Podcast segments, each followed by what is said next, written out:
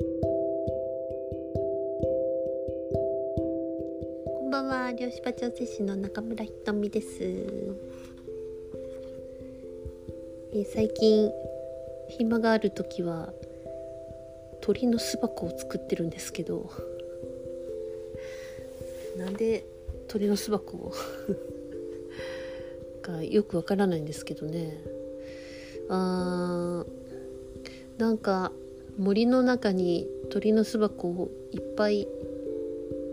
つけて回りたいなみたいな。なんかねそんな思いがあるんですよね、えー今試作品2つ作っただけなんですけどまああのコテコテの巣箱というよりはちょっとねモダンでかっこいいんですけど、えー小さい巣箱作るだけでもなかなか大変だなとあの何ていうの？寸法が合わなかったり まっすぐ木が切れなかったりとか、え。塗装がねなんか塗ったとこがまた汚れちゃったりとか。まあ楽しくやってます。えー、シジュウカラとかねあの、まスズメでもいいですけどね。ちょっとひとまず庭にねつけてみようかなとか思います。えー、ちょっと涼しくなってまいりました。皆さんいかがお過ごしですか、えー今日のお題は怒られたすべての記憶ということでお話ししようと思います。このね怒られた経験これね最近最近めちゃくちゃ浮上してるんですよあぶり出されてる感じがあって怒られた記憶って私の中でもいや相当あったんですけどなんかね盲点というかあのすっぽり抜けてるような感じなんですよね。で怒られてそんなことぐらいであの泣くなとかそんな大したことじゃなかろうがみたいな。まあ年中怒られてたんですけどまあそんなことでそんあのなんていうかな。怒られて怖かったり、えー辛かったりなあの悲しかったりしてもそんなことでうんなんか怒っちゃいけないんだとかさそんなことでこう泣いちゃいけないんだとかその抑圧の方が、えー大きくて、えーそういうことぐらいあのー大したことないんだよっていうその、まあ、全体のそういう意識に隠れてちょっとね盲点だったなっていう感じがします。えー親からね怒られたとか記憶？要は、えー頭の思い出される記憶ではなくてその肉体に、えー例えばビンタ貼られた時の振動とかですねやっぱ残ってるんですよね。えーそういうのも私も、えー本当最近、えー修正したんですけれども、えーまあ、ここんとこ本当にですねあの来られる方の、えー調整する方のお題がみんな怒られた記憶なんですよ。えーなんか今大人になって急に人から怒られているとか それから怒られて急にクビになったとかなんか怒られた時のことをあの体で覚えててなんか全然言いたいことが言えないかなんかねそういう、えー本当に忘れてしまってるけれども非常に色濃くまあ記憶されている肉体のあらゆるところにあらゆる、えー方法で記憶されたものがあ浮かび上がってるなという感じがします。えーこの怒る怒,、まあ、怒ってる人とか、えー怒る人に対してっていうふうに、えー考えるとちょっとねこうま、過剰に反応してしまうような、えー、ところが誰しもあると思うんですけれども、まあ、それさえも何ともないみたいな顔を、えー、して過ごして、えー、いても下から本当にこう叩いた埃が出てくるように、えー、あぶり出されてる感じですね。怒られた記憶ってどうですか？皆さんは。えー、昭和世代はだいたい相当毎日怒られてたんじゃないでしょうか？なんか本当やたら怒られて否定されてなんか全部否定されてましたよねあの時代ね。なんでしょうね。えー、だか本当に忘れているんですよ。でもよく怒られてたなっていうのが、えー、なんとなくかすかにあるって人も多いと思うんですよね。うん私たちはだから子供の時に結構毎日のように怒られてきたのでダメ出しされてきたのでえー、それが基本になっているっていうことに気がつけないでいたっていうことなんです。怒られる前提っていうか なんかダメな自分前提で、えー、世の中を過ごしている、えー、社会を見ている、えー、他人にも怒られるんじゃないかとかダメ出しされるんじゃないかとか、えそういうことを、えー、本当に基準にして生きているんですね。だから楽しいことをしようとかうん安心できるとかなんかそういうものとかけ離れたところに、えー、いるそのことさえもちょっと気がつけないような、えー状態なのかもしれません。まあ、怒られないように、えー、親の顔色を見て、えー、周りの、えー、社会の目を見て、えちゃんとしなきゃとか、えできるようにならなきゃとか早くしなきゃとかとにかくそういうことってすっごい毎日のようにあってそのあの何回も言うけどそれが当たり前になっているんですね。なのでその、え、それが前提になってで思考をしたりとか行動したりとか、えー、してしまって何十年って経ってます。はい。愕然としますかもしれませんけれども。要は気がつけないですよね。それがあまりにも当たり前で。うん、えーうちの親父の口癖は「お前が悪い」でしたね。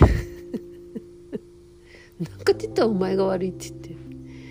言われてましたね何やってもお前が悪いしそんなことできるわけないやないかみたいなそんなもんなれるわけないとかね。えー、片っ端からまああの父も母も、えー片っ端からでしたね。だから本当に自分はもう何にもできないんだとか何にもなれないんだとか、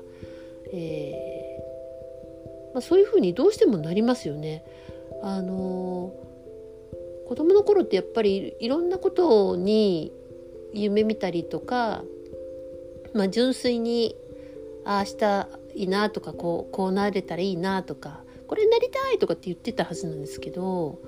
片っ端から毎日毎日、えー、否定されていくとやっぱそのうち諦めるんですよね子供ってね。ていうか私は何もできないんだなっていうふうにあの信じてしまう。で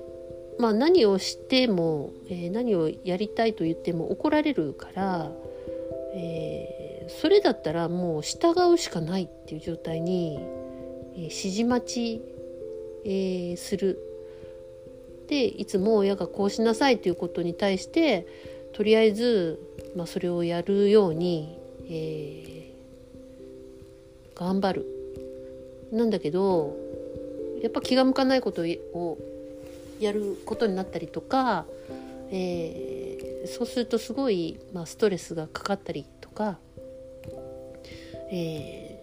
ー、まあ、思うようにこう伸びていかないっていうね。そうするとまた怒られるっていう。うん。まあ今すごくやっぱり精神を病むような病気が多かったりとかするじゃないですか。えー、怒られて萎縮して自信をなくして自尊心をなくしてっていうことっていうのはとても根っこにあると思うんですよね。そうするとどうするかっていうとその、えー、なんでそうやって心や、まあ、精神が病んでいくかっていうと自分に矢を向け出すからなんですよね。自分はダメだダメだとかなんでだとかあのいなくなればいいのにとか価値がないとかってそうやって自分に矢を向け出すので非常に精神が病んでくるという。なんか本当に子供の時にまあ否定されるか肯定されるて生きるかっていうのは、えー、結構なあ人生の内容がね、えー、変わってくる感じがします。まあ親の世代も辛かったと思うんですよねその社会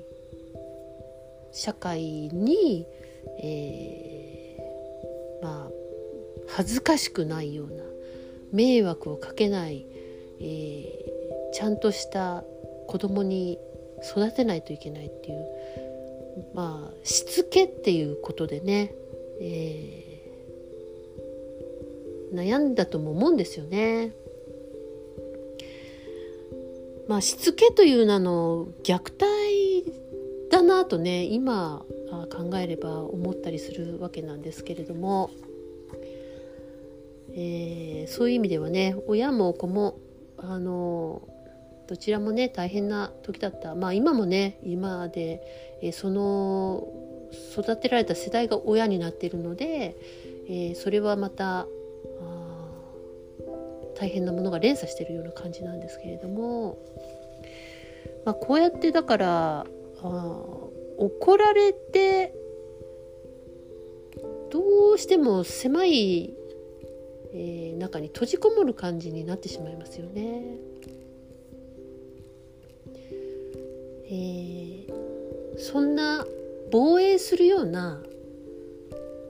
人生になっていたかもしれません。いつまた起こるんじゃないかとかね。ちょっと神経が過敏になっちゃったりとか、えー、気が休まんないですよね本当にね。だからずっと体がね緊張してるんですどっかね。で怒り出すとまた嫌だからあのとっても辛いから怒らせないようにこう犠牲になったりとか自分が我慢すればっていう犠牲になったりとかねピエロみたいになったりとか、えー、なんか言いたいことがあってもぐっと抑えて抑圧して自分の中に溜め込んでその行き場のない怒りとかですね。えー、そういうもので悶々としたりとかあったんじゃないですかね。たまらないっすね。本当にね。うん。でまあそんなこと言ったってしょうがないって、えー、そんなこと言ったってしょうがなかろうがみたいなことをね 言われたわみたいな人もいると思うんですけれども。まあしょうがないっていうのもポジティブかってそうじゃないですよねしょうがないっていうのはなんかしょうがないから我慢しろってことでしょ？しょうがないから、まあ、無理やり飲み込むっていう感じじゃないですか。まあ、それによって余計本当にこう人を信じられないとかね自分を信じられない自分を愛せない、えー、そんな感じにだんだんなっていったんだと思います。だからあのやっぱ人が怒ってるか怒ってないかを察するそういう能力っていうのは自然と磨かれていると思いますし今もやっぱり人の顔色を見るとか、まあ、社会の、人がどう見ているのかとかがそれが中心になって生きていて、えー、そっち側に合わせなきゃっていうことになればなるほどしんどいと思うんですね。えー、自分の心を中心に生きるっていうことをやったことがないんですよ私たちはね。なんで今それをトライしているんですけれども果たして自分の心を中心に生きてもいいのかという、えー、こんな私がとかいうね罪悪感が生まれたりとかもういろいろです。はい、そうなんです。まあそんな中ねまずは自分はよくここまで生きてきたなということで、まあ、ねぎらってあげてほしいんですね。えー、まあ怒られるって怒る怒られるって罪がないようですけど、まあ、しつけっていうと罪がないようですけど本当にまあ虐待に近いもの虐待だったものやうんまあなんていうかな尊厳をなくすようなことだったりとか、えー、だったなというふうにね感じます。えー、自分の尊厳をこう取り戻す、えー、時に来てます。その時にやはりなんで自分はいつまでも怯えているのかっていうとやっぱり怒られた記憶ですね。これが非常に、まあ、細胞にも残ってるしそのうん衝撃波みたいなものとかがねそれから縮こまる感じのうっと緊張して動けなくなるような、えー、まあ、細胞に認識があったりとか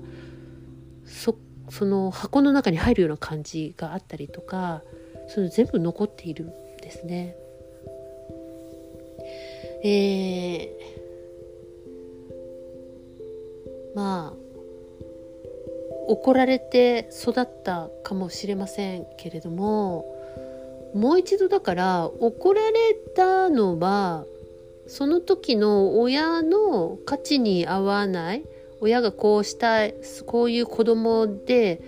えー、にさせなきゃいけないというかそういうふうに育てなきゃいけないっていうところがその基準があって、えー、それに自分が沿わなきゃいけなかったっ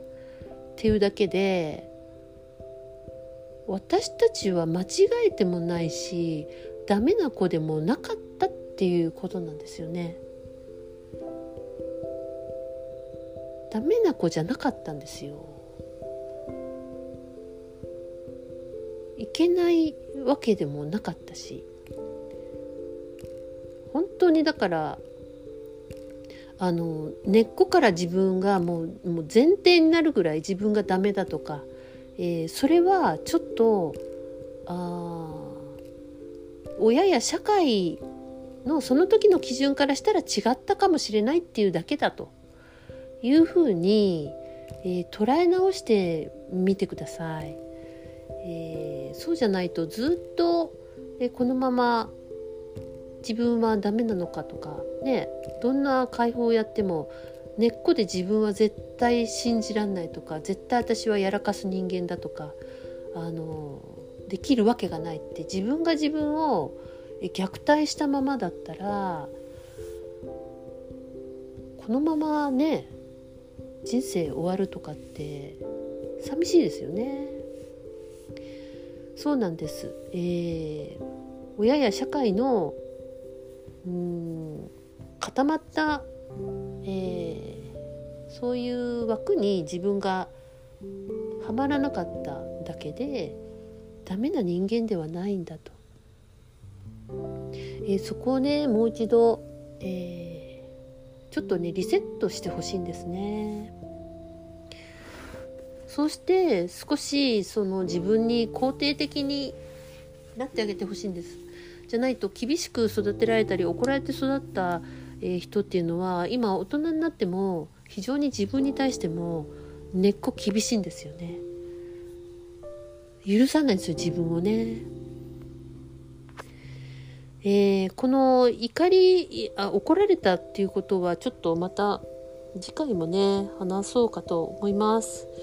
なかなかね根っこが深いし、まあ、なかなかみんな同じような、えー、ことがね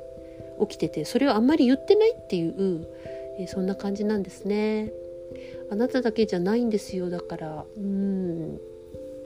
えーまあ、みんなでね別に傷を舐め合うわけではなくて自分だけができてないとかあの自分だけがダメなんじゃないかっていうところがもういらないってことなんですね。ということでねまたお話ししようと思います。えー、それではごきげんようおやすみなさい。